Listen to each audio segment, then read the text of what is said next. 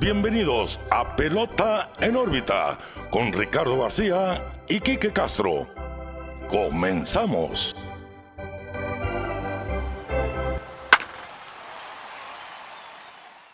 Hola, ¿qué tal amigos? Bienvenidos a un nuevo episodio de Pelota en órbita. Los saluda como siempre Ricardo García y también como siempre estoy muy bien acompañado de mi amigo y su amigo Quique Castro. ¿Qué onda, Quique? ¿Cómo andamos? Muy bien, Ricardo. Pelota en órbita 82. 82, la verdad, sin muchas novedades, sin muchas cosas que platicar, pero bueno, ahí más o menos vamos a sacar carnita, chismecito rico por ahí de lo que está pasando ahorita en la pelota, pelota muerta, pelota encerrada. Pero pues antes de empezar, como todas las semanas, Ricardo, les quiero eh, recordar a quienes nos escucha que nos sigan en nuestras redes sociales, Pelota en órbita, Facebook, Twitter, Instagram y YouTube, donde se encontrarán pues el programa semanal y publicaciones sobre las temáticas que tocamos aquí y también lo que va sucediendo día con día en grandes ligas. Así Entonces, es. Pelota en órbita en todos lados, síganos, únanse a, a nuestro canal de YouTube. Hoy tocó gorrita de Boston, así mismo Camouflage, se me antojó, me gusta, de mis favoritas. ¿Está bonita? Y pues nada, Ricardo, a empezar. pues también vieron en la semana quienes nos siguen en Instagram, pues ya entregamos la carta de César Salazar firmada a las dos ganadoras que tuvimos, Gabriela Sabori y Nicole Pérez. Sí. Les agradecemos por haber participado a todos. Y muchas gracias a César, ¿no? Que, Sí, que sobre nos, todo. Que nos estuvo publicando, que estuvo ahí eh, invitándolos a que nos siguieran. Y gracias a los que nos siguieron eh, por su recomendación. Y espero que no se arrepientan de estar aquí escuchándonos todas las semanas. Y una vez que están aquí, pues aprovechen para escucharnos, como dice Quique, todas las semanas. Y bueno, bien lo dices, Quique, una semana bastante inactiva, una temporada muerta, bastante muerta como tal, Sí. porque desde el primero de diciembre no hay béisbol en ningún aspecto. Inicia el cierre patronal, ya que no existe un pacto laboral colectivo entre los dirigentes de Major League Baseball y el sindicato de jugadores, mejor conocido como la MLBPA, la Unión de, Peloteros. Y hasta no haber un nuevo acuerdo, no van a haber movimientos en ningún sentido, ya sea agencia libre, contrataciones, renovaciones de contrato, no van a haber entrenamientos, que es algo que platicamos con César fuera de cámaras, que él no sabía qué iba a hacer si no podía eh, pues participar en el Spring Training con los Astros, porque los jugadores no pueden usar las facilidades de los equipos de las ligas mayores. Por, por lo mismo, es un cierre patronal, es decir, los jefes no dejan a los empleados trabajar. Así, Así en- es. diciéndolo para domis técnicamente. Y no se sabe cuándo se va a reanudar esto, cuándo se va a llegar a un acuerdo, que han habido especulaciones y han habido pláticas semanales sobre todo, el ritmo no ha sido el mejor, ha habido muy poco progreso desde entonces. Spring Training ya oficialmente se retrasa por lo menos hasta el 5 de marzo, Quique. Sí. Y la temporada regular pues ya está en, en veremos el inicio eh, regular de ella porque Rob Manfred ya advirtió, si para el 28 de febrero no existe un acuerdo, la temporada no se va a vivir como debiera. Así es. Y más que nada, el duelo Tony Clark, Rob Manfred está durísimo. No voy a decir un estire y afloje porque ninguna de las dos partes está aflojando, los dos están estirando. Así es. Obviamente los dos tienen beneficios, ¿no? Que quieren, tienen intereses que están buscando ah, tener en, en la temporada y en cuestiones de negocios, más que nada, de esto se trata, Ricardo. Seamos honestos. Sí. Eh,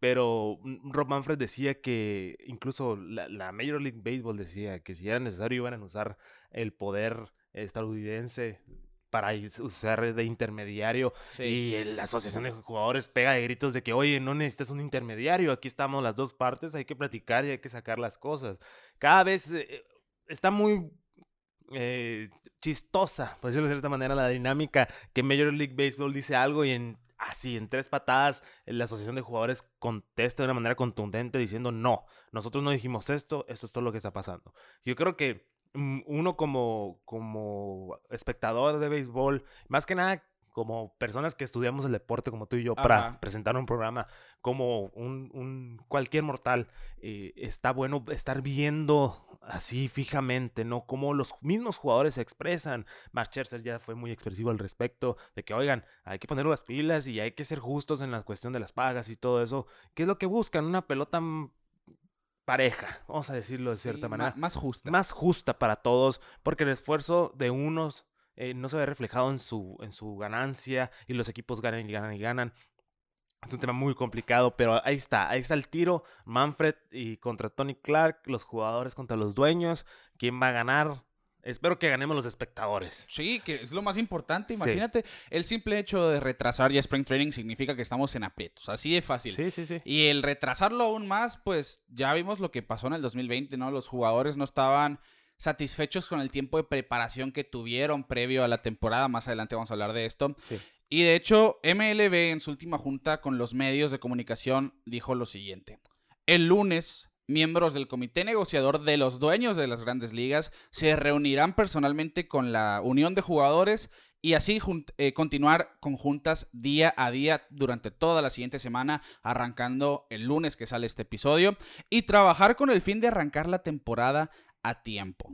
No se espera, obviamente, que desde este lunes se llegue a un acuerdo, pero hay quienes piensan que a finales de febrero hubiera posibilidades de llegar a un acuerdo Sí. Que no es lo más realista para muchos, pero fuera lo ideal, por lo mismo de lo que dice Manfred, bueno, si el 28 de febrero, el último día del mes, es tu fecha límite para arrancar una temporada lo más normal posible, pues hay que tratar de llegar al 28 de febrero con un acuerdo, no, no dejar que marzo sea ese plazo a vencer. Sí, no, no hay que ponerle una fecha tan larga. O sea, ya llevan meses, Tres meses, tres casi. meses ya casi de, de negociaciones, entre comillas, que han sido juntas de 10, 15 minutos, según reportan, que no se están poniendo de acuerdo. Eh, se está rumorando que ciertas cosas ya están acordadas, como el bateador designado y, el pitcher robot y todo eso. Ahí van poco a poco, o sea, poco a poco saliendo información, pero nada concreto todavía. Así es. Nosotros necesitamos pelota y la necesitamos ya. Ya hemos hablado de, de los beneficios del designado universal, ya hemos hablado de la necesidad de más seguridad para los jugadores y de esto se trata, ¿no? O sea, los jugadores ven por ellos y, y por eso es un colectivo y por eso se formó el, el- el colectivo de jugadores para proteger los derechos de los jugadores. Porque al final de cuentas los dueños ganan, ganan, ganan y ni ganan y hay veces que los jugadores no ven ni una fracción de lo que ganan. Sí, porque los que vemos que aterrizan esos contratos multimillonarios realmente es una... Quiero decir que es el 20% de, Sí, de sí, los sí. peloteros, porque ¿cuántas veces no vemos que un novato en su primer temporada puso números extraordinarios, 30 home runs y 100 producidas por decir algo, Sí. y está ganando menos del millón cuando el veterano sí, sí. fue un ejemplo Chris Davis, que firmó ese contrato multianual multimillonario. Sí, y fue un fiasco. Sí, no, las últimas temporadas fue un asco, no hizo absolutamente nada. Se tuvo que hasta retirar porque nunca le volvió a levantar después O sea, de ese contrato. ¿Cuándo fue su última temporada? Bueno, 2013, 2014, si acaso. Yo creo. Sí, por ahí, ¿no? Y, y es lo que busca la unión de jugadores precisamente, que los jóvenes gocen de mejores beneficios, el sueldo mínimo, por ejemplo, subirlo. La oferta de Major League Baseball estaba sentada como en 635 mil dólares, mientras que la unión pide re- alrededor de 725, 730 mil dólares Sí. por temporada como el sueldo mínimo de un jugador de ligas mayores. Hay cuestiones como esas que son las que se buscan ajustar, que los jóvenes se les pague mejor, que se les controle mejor el tiempo, que también lo vamos a tocar Sí. en, en unos instantes. Bueno, la pregunta del millón es, ¿deberíamos de preocuparnos, Quique? Yo voy a decir totalmente. Es un rotundo sí. Mm, Y sobre, sobre todo por lo que decía hace unos instantes, si los campamentos de, de entrenamiento no inician para este 3 de marzo, estamos en apuros. El por qué es la comparación del 2020, precisamente. De un día a otro se dijo, vamos a tener temporada, cuando ya muchos no la esperábamos, fue una temporada corta y tal. Cuando se nos ocurrió empezar un podcast. Sí, cuando empezamos un podcast sin haber, sin haber béisbol de grandes ligas. y empezó la temporada, pues, teniendo la pandemia en curso en el 2020. Sí. Y nomás existieron 23 días entre los entrenamientos de verano en aquel entonces y el Opening Day, entre el primero y el 24 de julio.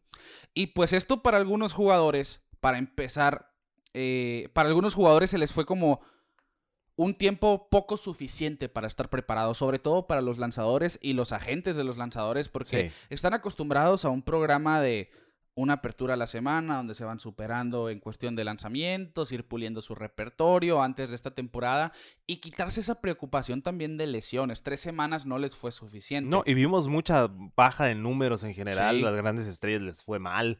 Incluso el año pasado se vio también que, que, que esos que dieron el bajón batallaron por volver a su nivel al principio de la temporada pasada.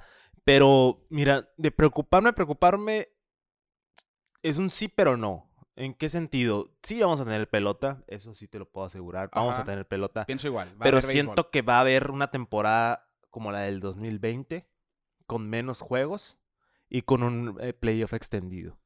Siento que por ahí va la tirada.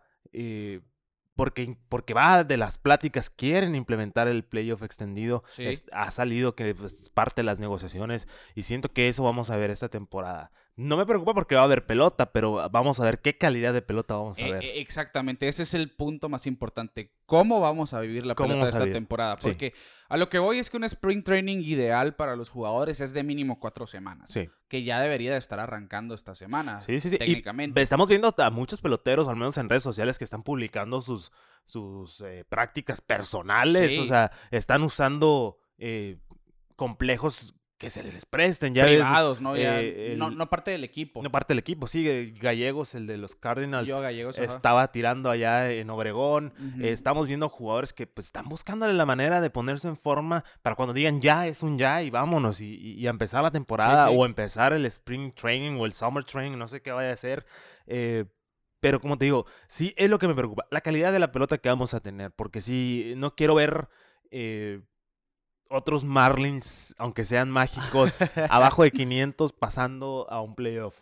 E- Eso es lo que sí me preocupa. Si implementan lo, de, lo del playoff extendido, no me preocupa tanto, sino que si acortan la temporada, meten playoff extendido, vamos a ver lo que tanto ya tú en el 2020, ver a, a- a equipos como los Astros, fueron Sí, que sí. llegaron casi a la Serie Mundial jugando de 500 en una temporada regular. Sí, es, eso es lo que a mí me, me llega a preocupar. Realmente tener un, un formato que premie la mediocridad no es de mis cosas favoritas. Más al rato lo vamos a comentar porque las cosas que ya son seguras y las que están todavía en especulación. Pero hablando todavía del inicio de Spring Training, que pues decía yo, el 3 de marzo es la fecha que debiese arrancar si quieres un Spring Training de cuatro semanas pensando que el 31 de marzo va a ser el Opening Day. Si no, se habla de que va a ser un Spring Training más corto, que la temporada pudiera ser incluso condensada, como lo que se vio en el, en el 2020 por los casos de COVID. No sé si recuerdas los Cardenales de San Luis Sí. que tuvieron como 20 juegos en 10 días, por ejemplo, cosas así y que no son lo mejor para los jugadores, sobre todo porque es mucha carga física. Pensarlo de esa manera y el ver una temporada recortada pues también fuera un perder para los aficionados porque después por, por un acuerdo que jamás llegó se están viendo afectados. De hecho ya los equipos están pensando en una política de retorno al 100% en los juegos de Spring Training en caso de que no arranque como, como debe de ser, que yo pienso no va a arrancar a tiempo el Spring Training. Eh, que igual ya está suspendido hasta el 5 de marzo. No va a arrancar. en- es- eso ya se, ya se Sí, pactó. No va a arrancar. no va a A- arrancar a, el tiempo no va, no va a arrancar. Son pocos los juegos en los que se va a trazar, pero hay que evitar que sean más, ¿no? Y esa es la principal preocupación técnicamente para mí, el que no arranque el campamento de primavera a tiempo, que no se puedan preparar los lanzadores, sobre todo como ellos quisiesen, que al final pues están haciendo su trabajo fuera del campo, no es lo mismo el estar haciendo bullpen sin bateadores, el, el famoso live BP, que, que nomás estar lanzando en, en una, en una loma falsa muchas veces porque están en, en facilidades bajo techo y así. Así que no quisiéramos ver un calendario condensado, no quisiéramos ver una temporada recortada. Esperemos que en esta próxima semana se vayan ajustando los detalles, aunque no se ve nada claro. El tema principal, como ya estábamos diciendo, se basa en lo monetario. Sí. Los jugadores que creen que sus ventajas monetarias deben mejorar. Pagarle mejor a los jóvenes, establecer un salario más alto, facilitar el tiempo de control y calificar mejor al arbitraje. Que el arbitraje pues siempre trae su drama, pero también lo que platicábamos del sueldo mínimo en esta cuestión, MLB ofrece 630 mil dólares, el sindicato de jugadores quiere 775 mil dólares como sueldo mínimo, que por ejemplo Pete Alonso ganó más de los home run derbies que su, que de su contrato. Son los contrastes, pues. Estás viendo que Alonso es una superestrella en un equipo de Mets que está queriendo relucir. Ha sido un, un jugador constante, lleva dos eh, home run derbies seguidos ganados, es un espectáculo verlo batear. Sus jerseys se venden a lo loco, eh, es una figura en, en Nueva York, pero está ganando el mínimo. Sí. Eso es lo que hablamos cuando es, hay una desigualdad de, de contratos, ¿no? Ah, Volvemos al caso de Chris Davis, en su tiempo también fue un, un caballazo que pegaba home run a diestra y siniestra por todo el este de la americana, pero de repente se apagó y nunca dejó de ganar. O sea, los jugadores nunca van a dejar de ganar lo que ya está establecido en el contrato, pero tienen que establecer ciertas medidas para que los jugadores que están teniendo el performance o que están des- deslumbrando siendo All-Stars, siendo eh, en el top 10 de, de novatos del año o incluso de MVPs, o sea, que se ha remunerado todo eso, Sí, pues, porque al final, de al final de cuentas el, el el- el dueño del equipo gana, sí o sí, porque las entradas de la gente se van a reflejar, las camisetas, todo lo que se consume, todos los deals de televisión, todo eso, o sea, es más ingreso al, jugador, al, al dueño, dueño. pero el jugador no lo percibe. Pero nosotros como, como aficionados nos deslumbramos de los millones y los millones de dólares, pero al final de cuentas no percibimos todo el entrenamiento que llevan los, los jugadores, a cuántos entrenadores no le pagarán, cuántos, o sea, los gastos no creo que eh, David Ortiz haya ganado un millón de dólares y que le llegaron neto un millón de dólares y, y él lo tiene en su banco ese millón de dólares, no, al contrario, o sea, no perciben todo eh, lo del Sí, sí, contrato. sí. Y, y es precisamente eso lo que está buscando el sindicato de jugadores, mejorar para ellos, porque sí, o- suena a veces ridículo el que estemos hablando que gente que gana en millones esté quejando, pero por lo mismo que decíamos anteriormente, no están quejándose por ellos, están quejando por los que no tienen la posibilidad Exactamente. de recibir un contrato grande. Son los caballos, o sea, es lo que me gusta también, que son los, los jefes, entre comillas, de los jugadores, Gary Cole, Scherzer, los que más se han expresado y están diciendo, oye, vamos a hacer esto y vamos a hacerlo bien. Ajá. Porque es una injusticia lo que hacen los dueños en cierta forma. Eh, vemos el caso de Brian, que es lo que más mencionan, porque yo siento que a partir de ese, de ese jugador fue cuando se empezó más la conversación de, de la manipulación de los tiempos de contrato, Sí, sí, sí. de, de, de la agencia libre y todo eso, porque los Cubs se la aplicaron y se vieron beneficiados al final de cuentas, ganaron la Serie Mundial con él, pero pues él no ganó lo que merecía en ese momento. Sí, totalmente, ¿no? Y, y, y la cuestión de que el jugador ya está listo para estar en grandes ligas y lo tengan un mes completo en AAA para manipular su tiempo de contrato, de, de control, el de tener un año más de control sobre ese pelotero y afectar, técnicamente le estás quitando un año donde puede ganar más dinero, pues. Y es, de hecho MLB ahora en las juntas dice que están incentivando a los equipos a que dejen de hacer eso, que realmente Sí. Pues si vas a subir un jugador es porque se lo merece y no y si lo vas a bajar no es porque vas a controlar su tiempo de eh, vaya su tiempo de control sino que porque mereces bajar por, Sí, porque no está rindiendo. sí, no o- le hace falta algo. cubriendo pues. el ancho no Pero porque el- al final de cuentas, eh, para eso son las sucursales, para preparar sí, peloteros sí. de grandes ligas y se comprende cuando se baja un jugador. También otra de las cosas que, que están hablando mucho es evitar el famoso tanking O el estancamiento de los equipos.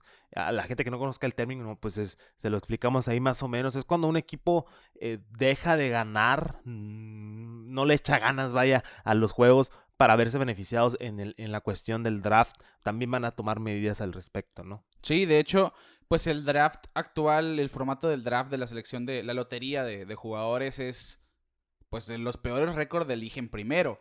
Pero ahí es donde se presenta el famoso tanking, el perder a propósito, pues para tener una mejor selección en el draft. Sí. Pues MLB quiere cambiar esto para tener, pues, una competiti- competitividad más íntegra realmente es. que, que sea lo que verdaderamente te mereces, ¿no? se habla de que ya no va a ser este formato que decimos que va a ser por récord, sino que va a existir una lotería entre los equipos que no lleguen a playoff. MLB decía que iba a ser una lotería de tres equipos al azar en la cuestión de la selección de draft.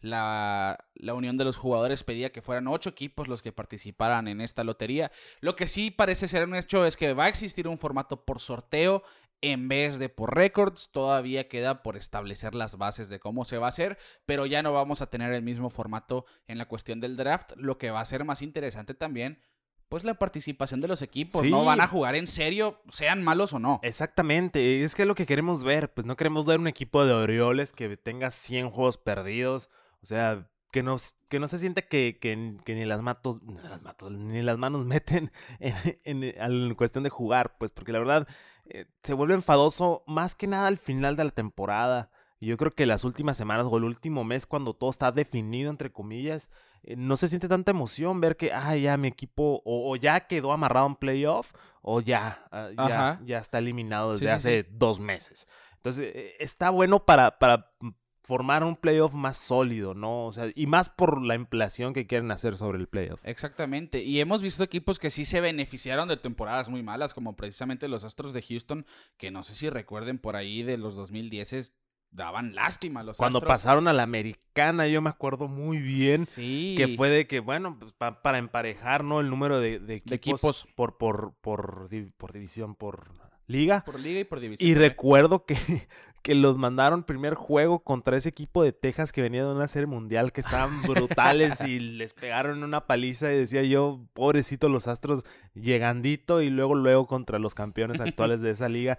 Eh, pero con el tiempo, sí, como dices, eh, se hicieron de Correa, se hicieron de Altuve, eh, desarrollaron buenos George jugadores. Springer. George Springer, y de hecho existe la, la, la portada, ¿no? Del Sports Illustrated que decía, Sí, sí. tus campeones del 2000, ¿qué? 17. 17. Ajá. O sea, hicieron una predicción, ya después hubo cierto drama al respecto. Pero quedaron campeones. Quedaron campeones y, y está el presidente, el Eh, eh, presente. el equipo sí lo tenía, ¿no? Y los Orioles ahorita yo creo que tienen una de las mejores eh, granjas de peloteros jóvenes que se han visto beneficiado de sus malos récords precisamente. Pero en fin, la cuestión es que el, el draft va a cambiar en, en su formato, en su totalidad.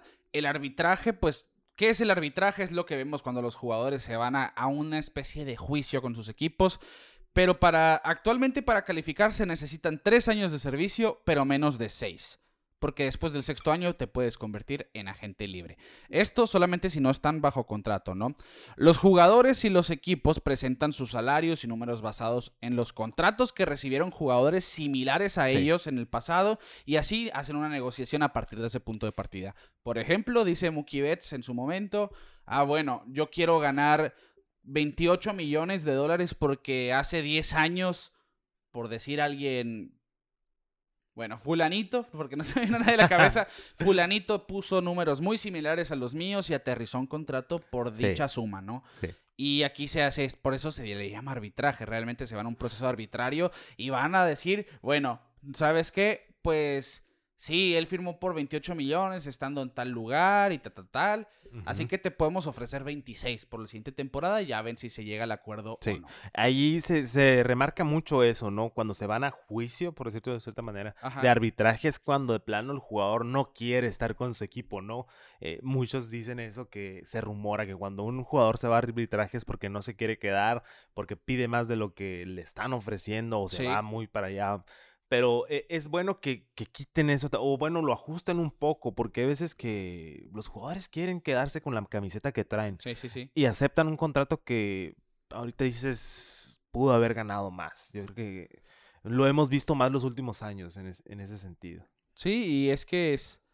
Para eso existe este proceso, pero el problema es el tiempo de manipulación también. sí, sí, Y de ahí nacen lo- el, el otro concepto que se está peleando ahora en, en este, pues en esta búsqueda del pacto laboral colectivo, ¿no? El, el famoso Super 2, el. Super 2, que son los jugadores que actualmente tienen entre 2 o 3 años de servicio y se ubican entre el 22% de servicio total en un grupo de jugadores que están en la misma condición de ellos, o sea, se- que han pasado 2 o 3 años de servicio. No tienen más de 3, pero tienen más de 2. Si tienen 22% de servicio total entre este grupo, califican al arbitraje un año antes de lo normal. Lo que quiere hacer ahora el sindicato de jugadores es que esos, esos eh, jugadores que tienen entre menos de, de menos de 3 años, pero más de 2, y se quedan fuera de ese 22% de los que tienen el servicio total, también califiquen como un Super 2. Ok, ¿Cómo Para es? eliminar ese tiempito, ¿no? Sí, ajá. O sea, simple. Lo que buscan es, ¿saben qué? Pues tengo menos de tres, pero más de dos años. No me importa si me quedé fuera del 22%. Ujú. Quítenme ese año de arbitraje. Pues porque al final de cuentas tienen menos de tres años porque se les manipuló su tiempo Sí. de servicio en, en grandes ligas. Esto es algo que se está buscando hacer. Y pues es también porque se les pague mejor sin la necesidad de ser agentes libres, ¿no? Algo que está pos- eh, proponiendo la- la- el sindicato de jugadores también desde el 2020, que ya antes de la temporada ya se habían visto las pláticas previas con Tony Clark dando la cara por el sindicato de jugadores, antes de que se acabara el pacto que existía es el aplicar los, los sponsors, los patrocinadores en los uniformes, es propuesta por parte de los jugadores. No los esperen como en las ligas invernales, que lo último que se ve es el nombre del equipo, hay que decirlo. Sí. No los esperen así, pero sí se esperan, pues quizá parches. eh, pues, Sutiles, ¿no? Sí, lo sutil, vemos en la aquí. NBA, lo vimos en la NBA. Eh, cuando se implementó en la NBA, a mí se me hizo excelente porque mm, va junto con el jersey en sí. O sea, no se nota, no resalta tanto. Está la marca, pero va congeniado pero con va el con, ajá, o sea, va- se ve implementado bien, o sea, los no colores. se ve tan grosero. Sí, pues, no te van a poner un amarillo con un rojo Exacto. o cosas así. Entonces, eh, ah, al menos nosotros que lo vemos muy seguido en la pelota invernal mexicana, los naranjeros de Hermosillo, más que nada, nuestro equipo local, Ajá. que se ve todo, hasta los pantalones y hasta los tobillos casi, casi lleno de patrocinios. la espalda ni tienen el nombre a veces. Muchas veces. no solo dice apellido. etiqueta de marca de, de cerveza. No voy a decir el nombre porque no nos patrocina, ojalá nos patrocinara. Eh, y así, pero se entiende, liga pequeña, supuestamente. O sea, no es sí, una- así, así, pues, así sacan más ganancia al final. Se, no, se entiende. Pero ya en grandes ligas no. Uy, sí me causa medio conflicto. Pero igual siento que si lo implementan lo van a hacer de, de buena manera. Igual que yo creo que ya hemos visto, ¿no? Incluso cuando van a, a jugar a Japón.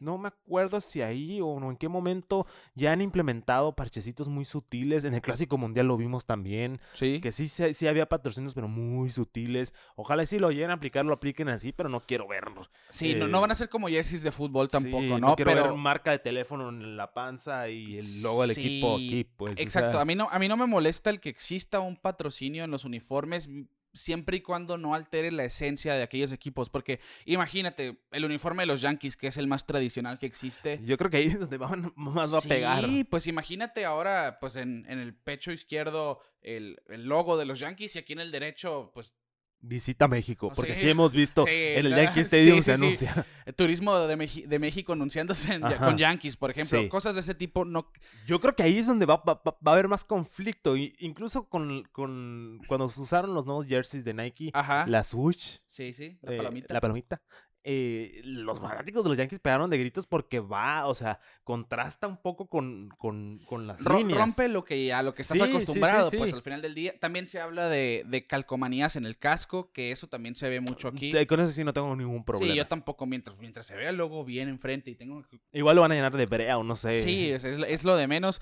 Siento que si se aprueba esta propuesta de los jugadores, la liga va a saber ajustar. Obviamente va a poner- van a haber estatutos que rijan cómo pueden estar estos... No, y aparte, mira, patrocinadores. volvi- volvemos a... Perdón, Kike, antes de... Es que están rondando memes así del Sí, uniforme de, los, sí, sí. de los Dodgers con patrocinadores, así como si fuera carro de la Fórmula 1. No van a ser así. No, es no, lógico que no Pero van a así ser lo tenemos nosotros en la cabeza, ¿no? así La estamos pelota- acostumbrados aquí. Sí, sí, la pelota mexicana así se, así se usa. Pero ah, lo que te iba a decir, em, pero es que también es parte del estilo y afloje, por decirlo de esta Ajá. manera, de que, oye, mira, nosotros podemos hacer que tú ganes más dinero, pero hey, páganos mejor. Ajá. Yo creo que es es la negociación, Sí, vaya, pues, pues. es, lo- es, una ventana de oportunidad que están dando los jugadores. Sí, están dando propuestas Te para van a que pagar más a ti si pones Sí. la marca en tu uniforme y nos puedes pagar a nosotros. Exactamente, o sea, también se está viendo bien la sociedad de jugadores en, en, en hacer ese tipo de propuestas, pues. Sí. Al final de cuentas, em, bueno, todos vemos a los dueños como enemigos, vaya, porque pues sentimos que son los que nos traicionan a veces cuando cambian a nuestro jugador favorito o algo así. Pero ahora me gusta ver que los jugadores sean tan vocales, que no tengan miedo. Manfred no está siendo respetado para nada gracias a, a lo que ustedes quieran. Ajá. Eh, y pues ojalá y, y también sea motivo para que Manfred se retire, ¿no? De, Pues, puesto. Pues se dice que, que estas propuestas de los jugadores, tanto lo de los uniformes, otra cosa, ellos están pidiendo que de las ganancias, de las, ¿cómo? Es que se me olvidó la palabra como tal, viene siendo Dilo en inglés, no hay problema. la- las regalías, las regalías de las transmisiones de televisión Ajá, sí, son que sean de nueve cifras de ganancia para los jugadores, es decir, arriba de 100 millones de dólares Sí. anuales. Sí, sí, sí. y sí. esto para repartir más, porque existe otro concepto y hoy los estamos bombardeando con conceptos que nosotros sabíamos que son, pero una vez... No, incluso que no conocía. Es que Sí, eso- estos. eh, Y volvemos a lo mismo, Ricardo. Como tenemos ya tan- tanto acceso a tanta información que la verdad normalmente no veíamos, no Ajá. sabíamos. Yo creo que el último encontronazo fuerte entre los sindicatos y, y, eh, grandes ligas fue en los noventas, cuando fue Que se canceló el- la temporada, ¿no? esta esta Sí. temporada que no hubo serie mundial. 90 y qué? Aquí tengo, es el Mm, 95, cuatro, no, 95. después del 94, ¿no? Ah, ok, sí, sí, sí. Eh, entonces, ahorita estamos viviendo esto después del traumatismo que sufrimos en el 2020 con una temporada mocha, un 2021 buena. eh, sí, fue una muy buena temporada buena después temporada. de ese 2020. El 2020, como lo dijimos, fue un experimento donde se vieron cosas buenas. Se viene el designado universal. Aprovechando que no iban a tener una temporada sí, sí, normal, sí. pues. Y aparte, pues, generando trabajos, ¿no? Para muchos jugadores. Sí, sí, y que es lo que están viendo también ahorita, pues, o sea, tratar de que más jugadores no se tengan que retirar porque ningún equipo lo quiere agarrar. pues. Exactamente. Sí, y pues por ahí va la cosa. Técnicamente defender, obviamente los jugadores a los suyos, obviamente los directivos a los de su lado, porque hay, sabemos que hay equipos que no tienen problema para estar pagando organizaciones grandes, pero hay dos que tres organizaciones de mercado pequeño que aunque manejen bastantes millones, pues sí se aprietan un poquito el cinto a la hora de pagarle a tantos Claro, peloteros y por claro, eso no firman agentes. Pero es parte de Ah, también. o sea, Exactamente, también existe ese balance, pues. quieren que los Yankees de que es una comparación muy absurda, ¿no? Ajá. Pero que los Yankees de Nueva York estén a la par con unos mm, Un Royals de Kansas Royals City, de ¿no? Kansas City, o sea, en cuestión monetaria, en cuestión de poder jalar jugadores. Sí, sí, sí. Porque lo que hacen, el ciclo de un equipo es el siguiente.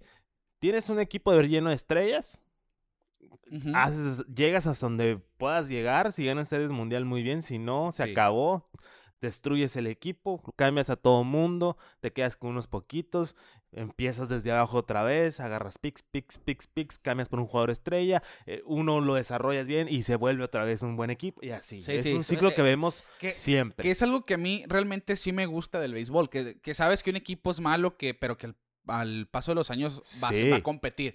Que realmente Pero hay unos que se quedan en el pedacito de estar generando, generando y vendiendo, generando y vendiendo. Sí, sí, sí. Eh, para ejemplo, los atléticos. Los atletas, no, pero los atléticos llegan a playoffs, pero, pero- no pasan de ahí. Pero, pero, sí, te lleg- entiendo, te pero llegan, Ajá, llegan, o sea, eh, yo creo que sí, lo ideal es que todos los equipos lleguen a una serie mundial, pero igual el llegar a playoff ya es, ya es eh, un logro en sí, ¿no? Sí. Pero hay equipos que ni a eso llegan, pues, o sea, los Marlins cuando llegó eh, Jeter dijeron, ah, no, ya se va a salvar este equipo, al fin van a competir, jamás. Se hicieron de muchos jugadores que se convirtieron en MVPs, que Sí. traen contratazos, o sea, y, y ese Que- talento que- nunca lo vimos. Que al final está armando un buen proyecto, ¿eh? Que el- Sí. en su momento, y yo fui de los que decían, no, los desbarataron. Tenían a Yelich, a Osuna, a Stanton, a los tres los cambiaron. Pero ve, tienen una rotación joven Sí, muy sí, sí. respetable y demás.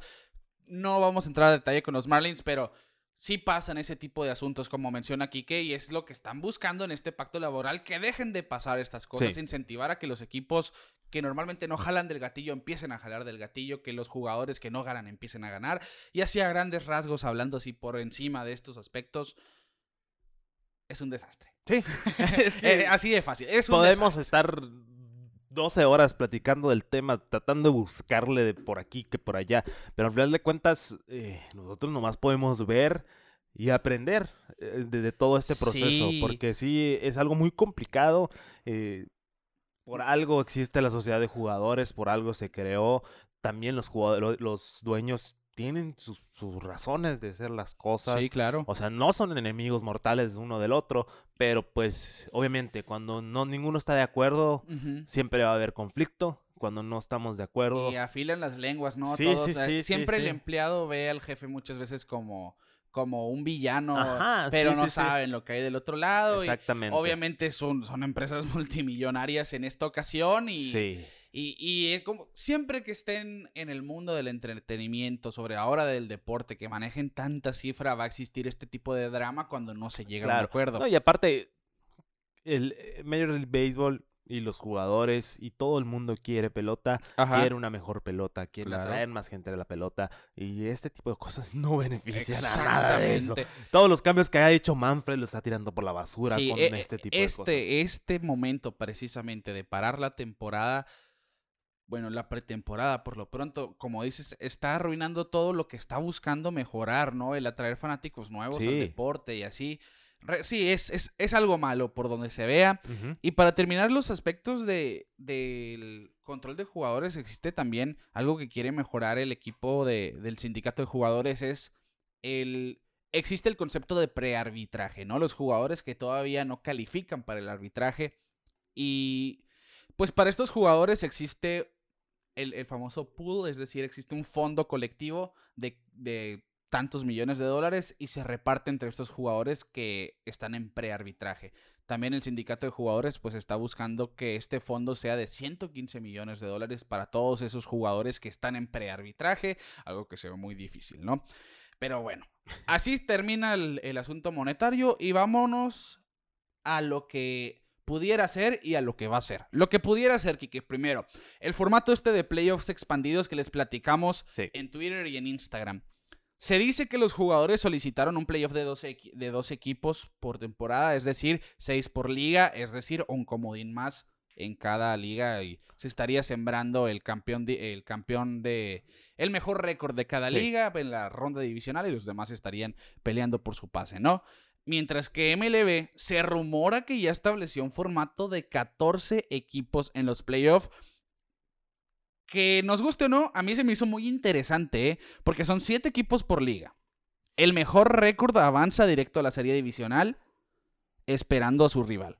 El ganador divisional con mejor récord restante, es- decir, el segundo mejor récord, va a elegir a su contrincante de los otros cuatro comodines que existen y después el tercer ganador divisional, o sea, el tercer mejor récord va a elegir al otro comodín y los otros se enfrentarían entre sí. A mí me gusta, me gusta la idea de ver un draft de, ¿sabes qué? Yo, Yankees de Nueva York, quedé con el segundo mejor récord, gané mi división y voy a escoger jugar contra los Angels de Anaheim porque se me acomodan mejor, como decimos, ¿no? Y los Angels van a decir, ah, bueno, me eligieron los Yankees, pues vamos a dejarlos fuera, ¿no? Por pensar que soy peor que tal. E- e- es, ese formato me llama la atención en ese sentido. A muchos les molesta la cuestión de que un equipo va a descansar una semana. A mí, a mí la verdad, Eso no eh, me eh, va ni eso me siempre, viene. ah, eh, sí, siempre existe, ¿no? De El equipos que se desocuparon temprano en su ronda de playoff y esperan cinco días al otro. Eh, no- no- no eso afecta eso mucho. no me... Bueno, dicen que sí afecta porque lo vimos... A mí se me quedó muy grabado con los Tigres de Detroit que barrieron serie y llegaron a la serie mundial y, y perdieron los cuatro juegos contra los gigantes. Pero lo que no me gusta es el yo voy contra ti. Yo, equipo, escojo a tu equipo para ganarte a ti. Ahí siento donde, mm, no sé, igual el béisbol, el parte de la magia de- Sí, del sí, sí, sí. béisbol es el que los Marlins lleguen a playoffs o que, y que le ganen a los Chicago Cubs como lo vimos en el 2020. eh, es parte de, o sea, no podemos dar por hecho. El béisbol es de rachas, también muchos podrían decir, oye, ¿cómo van a descansar una semana? Puede venir el otro enrachado y ganarles, pero sí, pero el otro equipo también puede venir fresquito, descansadito, y vámonos y te meto un bullpen cada, ah, cada entrada y te va a ganar la serie, ¿no? O sea, todo puede pasar. Lo único que me causa conflicto de ese formato es eso que dices, de yo voy a elegir ir contra ti porque yo quiero. O sea, yo siento que dar la elección no, no me, no me gusta tanto. Te, te quedarías en el formato actual. Me quedaría, eh, o sea, en el- la cuestión de los matchups, o sea, de, de por, ¿no? Por- Por, sí, por el simple standing, ¿no? por los standings, a mí yo digo que está bien. Ajá. O sea, porque te motiva a ti a jugar, a jugar, a jugar y quedar hasta arriba. Pero igual eh, ahí se pierde un poquito, no sé. O sea, como que no, no, no me termina de convencer. Chance y viéndolo digo, "Ah, muy bien. Sí, estuvo Pero por bueno. el momento mm, yo creo que no, no soy tan fan de esa cláusula nomás. Yo digo, yo sí estoy 100% a un playoff extendido. Quiero ver equipos que no se ven normalmente en playoffs. Sí, sí, sí. Pero con buen resultado, obviamente, para que no te enojes, Rick. No hagas, eh, Sí, es que, no hagas corajitos. que, que es lo que yo estaba pensando cuando vi lo de este formato. Lo único que a mí me pudiera hacer ruido es ver equipos con récord negativo. Sí, Y lo que demostró aquel 2020 es que los que llegaron con récord negativo es porque la temporada realmente fue muy corta. o al menos lo, Quiero pensar eso. lo que pudieran hacer es, es eliminar lo que viene siendo. O sea, tener como estaba antes. Ya ves, antes no había divisiones, eran todos Ajá. contra todos. Sí, sí, sí, eran era- las por ligas. por y que pasen los mejores siete récords, dices. Puede ser que, que hagan algo así. Pues o ve, sea, a- a- al final lo veo como que va a ser la misma, ¿no? Porque si ves aquí lo que están diciendo, ah, bueno, yo campeón divisional número 2, o sea, el mejor récord ganó el este sí. Y el segundo mejor récord es quien ganó el centro, por decir algo, pues al final va a ser la misma si lo haces como por ligas, ¿no? Porque van a quedar primero y segundo Pero, récord. pero por ejemplo, uh, vimos el caso de. ¿Qué equipo fue? Atlanta, que tenía menos juegos, bueno, de, de- de la 10 división, Ah, ok. que Sí, todos sí, sí. abajo de 500 en el punto Ajá. de la temporada, Sí, sí, sí. que apenitas y pasaron a, las, a la serie, eh, o sea, que se vio muy, muy disparejo el oeste con el, con el este, creo que era, o Sí, la sí, sí. central. Ajá. O sea, que los tres equipos del oeste, San Diego, eh, San Francisco y Los Ángeles, pudieron haber tenido un papelazo arriba de 100 Ya te juegos ganados. ¿me explico? sí, sí, y sí, ver sí. A, a una división donde una división débil donde los tres primeros re- lugares el mayor es de 80 juegos, o sea, sí, sí, sí. ahí te quedas Tenía un juego arriba de 500. Ajá, sí, sí. o sea, eh, ese es el punto. E- Entonces, eso sí o sea, beneficiará tener un, imagínate, en perdón, cuestión de ligas. perdón Ricardo, lo, lo del wild card, pues, o sea, tener un equipo de 70 juegos contra uno de 100, Ujú. o sea, igual, el béisbol es impredecible, Sí. pero pues hay que darle el beneficio al que al que se esforzó más, ¿no? O pudiese sea, ser, si, si el formato fuera de siete equipos, eh,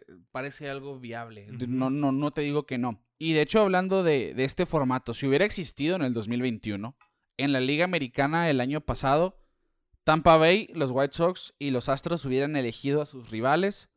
Es- de hecho, Tampa Bay hubiera descansado la primera semana. Los White Sox y los Astros hubieran elegido a sus rivales entre los Red Sox, los Yankees, los Blue Jays y los Mariners. Estos dos se hubieran colado a playoff. Es más, por los- el caso de los Mariners, o sí, sea, por ejemplo. un se- equipazo. Se quedaron a uno y dos juegos de entrada Sí. postemporada y los Blue Jays con 91 ganados, 71 que perdidos. esta, vez la Liga 90 y Americana 72. estuvo, mira, excelente. Sí, pues es lo que, a lo que voy es que no iban a haber récords negativos con este formato. Y en el, cam- en el caso de la Liga Nacional, los Giants se sembraban con 107 ganados. Sí. Después Milwaukee con mejor récord ganando su división con 95 juegos elegía a su rival. Después Atlanta elegía a su rival. sí. Entre los Dodgers y los Cardenales, los Rojos de Cincinnati que se hubieran metido a playoff con 83 ganados y 79 perdidos. Y los Phillies de Filadelfia con 82 y 80 de récord. Que mira, ahí Atlanta me da un periodicazo en la boca. Porque ganó la Serie Mundial. Pero no, ahí te va. Porque los Dodgers tenían récord de 100. Entre los comodines, los Dodgers y los Cardenales tenían mejor récord que Atlanta. Sí, es lo que te digo. O sea, a mí me da el- la cachetada Atlanta diciéndome, oye, gané 88, pero te gané la Serie Mundial. Ok. O sea, me está, está diciendo lo contrario a lo que yo estoy diciendo. Ok. pues. Ah, Pero ok, ok, ok. volvemos a la base del béisbol, impredecible, no se sabe qué va a pasar, pero a mi ver, o sea, ¿cómo vas a dejar un equipo de 106 juegos ganados? Sí. Un monstruo que igual llegó lejos a playoffs, pero eh, no se me hace lo más Sí, sí, sí. te- lógico. Te, entiendo por completo. Así que está lo del formato, Kike. A mí, si se queda tal como está ahorita, perfecto. Si lo implementan, no me molesta. Ahí estarán los, puris- los puristas diciendo sus cosas. Que mira, yo ya me estoy depurando, ¿eh? Sí, O sea, sí. ya, ya no, ya no quiero Adaptarse o morir. adaptarse yo. morir, porque al final de cuentas es un deporte de más de 100 años, Ricardo. Sí, sí. Es un deporte de más de 100 años. De más de 150 años. Y los mismos jugadores eh, ya quieren cosas nuevas, o sea, y, y ya, ya con el tiempo uno va entendiendo el porqué, ¿no? Exactamente. Entonces, Y va a generar más ingresos, porque simplemente el, yo, yo lo que estoy pensando, si yo fuera, si estuviera en la cuestión del marketing del equipo, ¿no? Voy a hacer un programa especial a las 8 de la noche donde los equipos van a tener su selección de rivales para los playoffs. ajá, Es un show que les va a generar Como- un poco más de como dinero, cuando ¿no? LeBron James dijo, hey, vengan a verme, voy a elegir a qué equipo me voy a ir, creo que me que- graben. Hicieron un, todo un especial para decir, hey, me voy a Miami. O sea, Sí, ese tipo de cosas son muy rentables, así que sí, yo en ese aspecto business, les pongo todo la es business. Aquí todo es business, Ricardo. Así, así de fácil, todo es negocio. Bueno, le- ahí está la cuestión de los playoffs, está la cuestión del draft, y la única que ya es un hecho 100% el cómo está estipulado es el bateador universal, el bateador designado universal es un hecho. Somos pro. Somos, sí, yo también soy pro bateador designado Nos vamos a perder joyas como las de Bartolo, Bartolo Colón, Colón. pero pues mire.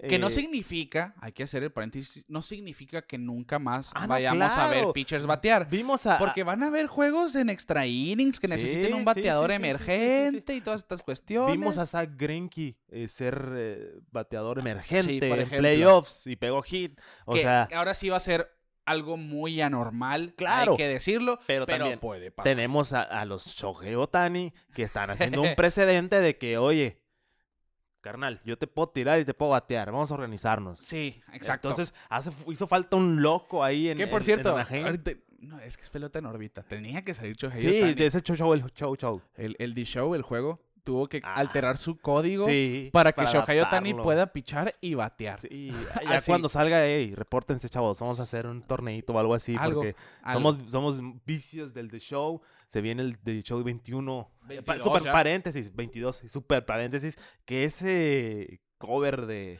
de El- MVP, la versión MVP. El arte japonés ese lo Sí, quiero yo en sí, esta sí, pared, sí. así del Lo quiero de tatuar en la frente, así, mira. Sí, a mí también me encantó. Porque me vi, vi- Perdón por salirnos del tema, pero es que este es show show. El show tenía que ver del apartado. El, el showtime. Saludos al Boston. Saludos a nuestro amigo el Boston.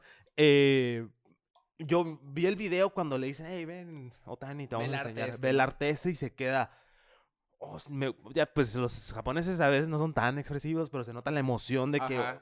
oh, sí, puedo ver aquí el arte samurái de Japón. Y que y sí, está muy bonito. Sí, muy bonito. merecido, obviamente. Totalmente. Ya, ya sabíamos. Yo ya sabía que Otani iba a ser la cara del D-Show Obvio. 22. Obvio. Pero cerramos paréntesis, Quique. fin de paréntesis, cómprenlo, retas, jalo. Ahí, ahí nos preparamos. En fin, bateador designado universal es Sí. un hecho.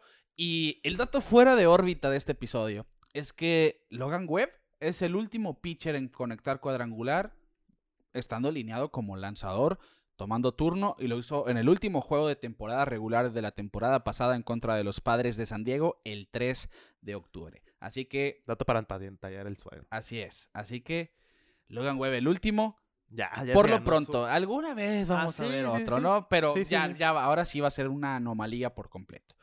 También les puse yo en Twitter, Kike, quiénes van a ser los más beneficiados por el bateador designado universal. Claramente los Bravos, porque van a tener.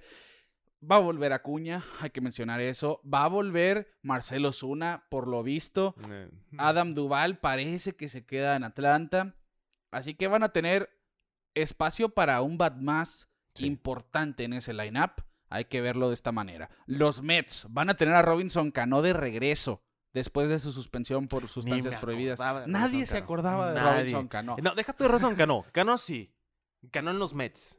No me acordaba que estaba en los Mets. Ahorita me lo acabas de acordar. Pues lo habían suspendido, está de regreso. Los- Aparte la suspensión, perdón Ricardo, Sí. mucho tiempo lastimado, ¿no? Antes de la Sí, suspensión. exacto. Se perdió mucho tiempo. Por eso salió del radar de mucha gente. Va a volver Robinson Cano. Ya está muy veterano, obviamente. Pero pues van a tener un puesto de bateador designado Sí. donde van a poder usar Escobar, van a poder usar Pete Alonso de vez en cuando, Robinson Cano, a sus múltiples jardineros. Recordar pues que Canha, ya llegó Starling Marte, ya tenían a.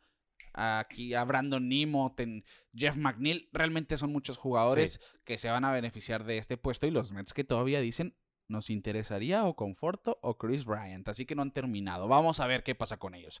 Kyle Schwarber claramente Sí. iba a ser el favorito como individual Ojalá y se quede para aterrizar un puesto de bateador Ojalá y designado. se quede en Boston, pero si no... Fue, fue- a mí se me hizo muy buen fit en Boston. No, Realmente excelente. congeniaron los dos, los dos lados y Pero si no... ahora, ahora ya sabíamos que en el momento que existiera el bateador designado universal, desde después del 2020, Sí, con lo de sí. Marcelo Zuna, muchos jugadores iban a tener, bueno, eh, de tener 15 equipos a los que les intereso, pero que realmente 12 quieran participar por mí. Ahora van a ser 24 porque se suma la Liga sí, Nacional. Es que se abre una puerta enorme para muchos jugadores, incluso jugadores de ligas menores que no alcanzan posición, pero que tienen tremendo bate, o incluso los super mega veteranos. Julio Franco se me viene a la mente Sí, sí, como sí, un jugador sí. que a sus cincuenta y tantos todavía quería seguir jugando. Barry Bonds no se hubiera retirado Ah, en el bueno, 2007 pues, si hubiera existido el bateador designado Ahí ya universal. son otros temitas, Sí, ¿no? pero, pero yo pienso pero así. Sí. Sí, de- sí, sí. Mucha gente creía que Bonds iba a ir a la americana. Incluso ¿eh? a Alex Rodríguez, por ejemplo, que se rumoró alguna vez que se iba a los Marlins para terminar ese récord, ¿no?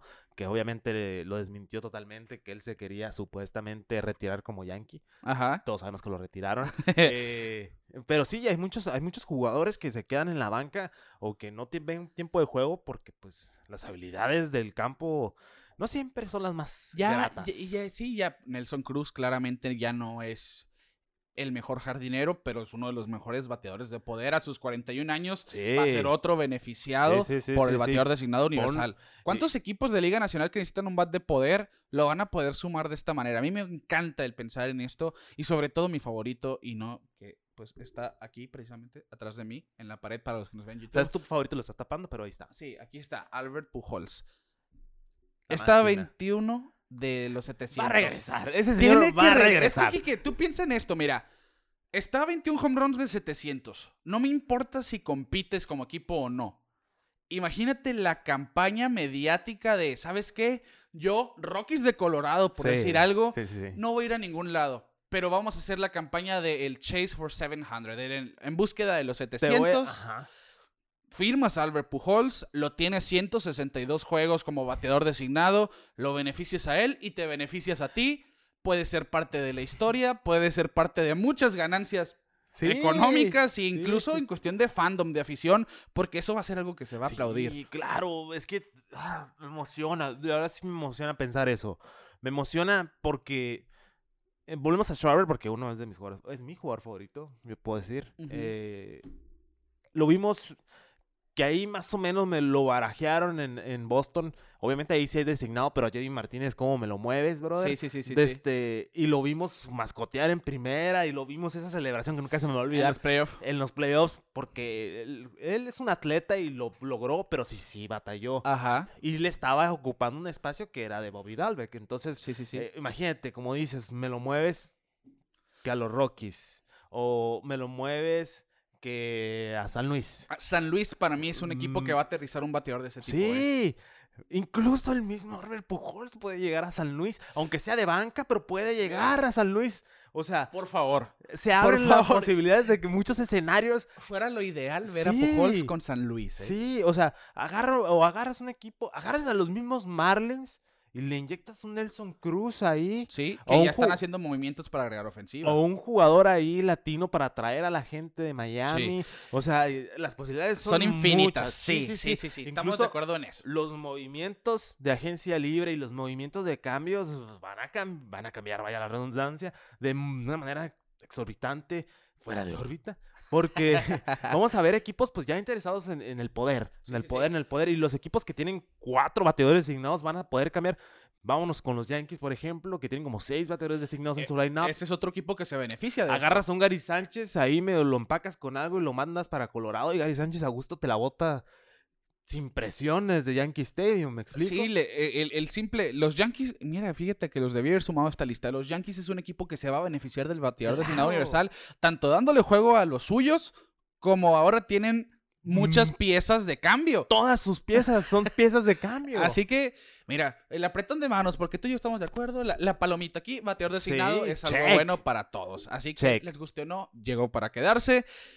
Y Kike, nos vamos a ir un tonito más oscuro. Un Y lo vamos a tomar así con brevedad. Sí, porque sí, no nos gusta hablar mucho de las Sí, cosas malas, pero sí hay que tocar este tema. es algo muy importante. muy importante porque... porque... en su momento nos impactó. Sí, a todos. Eh, Eh, sabrán que hablamos de Tyler Skaggs, que fue una sorpresa. Hubo mucho misterio alrededor de la muerte, del fallecimiento de este sí, pitcher se de los reporta, se reporta y no sueltan nada. Exacto. O sea, y te Sol- da- solo dicen morbo. falleció. Falleció y ya. Cosas desconocidas. Y, uno sabe que cuando pasa eso no fue algo bueno. Ajá, es lo peor claro, del caso. Cuando claro. no dicen la razón de esto es porque no fue, fue algo turbio. Y más cuando lo encuentran en su cuarto. Exactamente. Pues fue en el 2019 que fallece Tyler Skaggs. Sí. Le- los Angels le dedicaron incluso un juego sin hit ni carrera combinado. Usaron su Un saludo a jersey. nuestro amigo el Rafa, que se enojó mucho con ese juego. y bueno, pues ya salió el culpable de- del fallecimiento de este pitcher. Bueno, hay un culpable, Sí. pero no creo que sea uno nomás. Pues la ley dice que es Harry Kay, Sí, que fue, sí, un, sí. fue un miembro de la organización de los Angelinos, encargado de comunicación en el equipo y otras funciones, y fue declarado culpable porque él fue quien distribuyó opioides y causó la muerte de Tyler Skaggs, según lo dice el juzgado estadounidense, Así es. y enfrenta mínimo 20 años de cárcel. Kay fue quien le distribuyó pastillas de fentanilo a Taylor Skaggs, que pues es un, un antibiótico muy fuerte, más fuerte que la morfina, obviamente. Le causó Sí. una sobredosis el uso de este, pues de esta droga a Taylor Skaggs. Y salen otros jugadores embarrados en el, en el asunto. Uno como Matt Harvey, que a mí me, me llamó la atención, Kike, porque él declaró haber sido una persona fiestera. Sí. Que ha usado drogas como cocaína en sus tiempos con los Mets Sí, sí, sí. que, ¿sabes? Ahora piensa uno y junta elementos, ¿no? Ahora, Exactamente. como, ¿recuerdas cuando se le apoda Dark Knight, el Caballero de la Noche, porque lanzándole sangre a la nariz? Pues ahora uno ya no piensa no que... es por buena onda. Sí, que quizá por el uso de cocaína antes de los juegos. y- sí, sí. Y también lo que platicábamos tú y yo fuera de los micrófonos es... Ahí te habla de qué tan aleatorios son realmente los antidoping. Es a lo que vamos. ligas. A mí, lo que. El primer caso que a mí me impactó en de manera personal, por decirlo de cierta manera, es el caso de José Fernández. Sí. Una estrella ya formada, joven, un pitcher que venía el de cielo era el Tommy límite para Sí, él, Estaba, sí. estaba en el mejor momento para explotar como una super... Ya era una superestrella en Miami. Eh, y fallece un día. Se reporta que su... Ahí sí se reportó luego que fue un accidente de bote. Ajá, en una eh, lancha. En ¿no? una lancha, Miami, obviamente iba a tener su yatecito. Pero ya con el tiempo, cuando salen los detalles, esa tristeza se vuelve como... Sí, que había cocaína en su cuerpo, ¿no? En su Había ex- organismo. exceso de cocaína, alcohol, eh, todos sus acompañantes iban en exceso de velocidad, incluso lo culpaban a él directamente como, como el culpable vaya, de, de esa tragedia. Mancha su legado con los Marlins que tenían planeado eh, eh, retirar su número, incluso poner una estatua fuera de- del, del estadio de los Marlins, cosa que pues ya no pudieron hacer Sí. porque los familiares de los que venían con él querían demandar a, a- a la familia de José Fernández por la tragedia.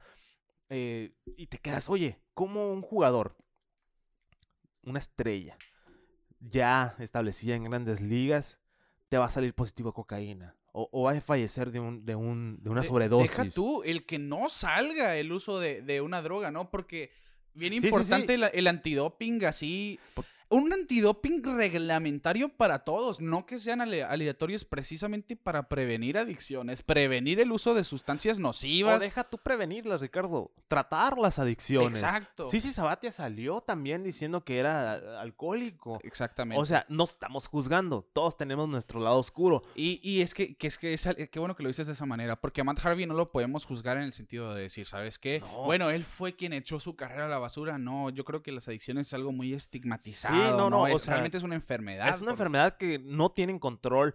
Eh, Harvey en su momento pudo tener un balance, entre comillas, porque pues estaba tirando unos juegazos, pero todos vimos y su- presenciamos el su carrera se declive. vino abajo. Sí, y- ahora y ahora sabemos regresar. quizá el por qué. Él dice, el mismo Harvey dice que después de, de lo que pasó, después del 2010 2019, un amigo de él lo empezó a guiar por el buen camino y hemos visto estos dos años Mira. cómo poco a poquito está haciendo la lucha, ¿no? No te vayas tan acá.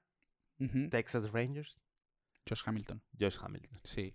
Él, y, y se platica mucho su historia, que yo creo que hace poco se platicaba, y lo platicamos creo que aquí, que tuvo otra recaída y que hubo problemas legales. Em, él lo platica. Yo estaba en ligas menores, me empecé a juntar con la las personas equivocadas, tuve una lesión, me ofrecieron sustancias y de ahí ya no pude parar.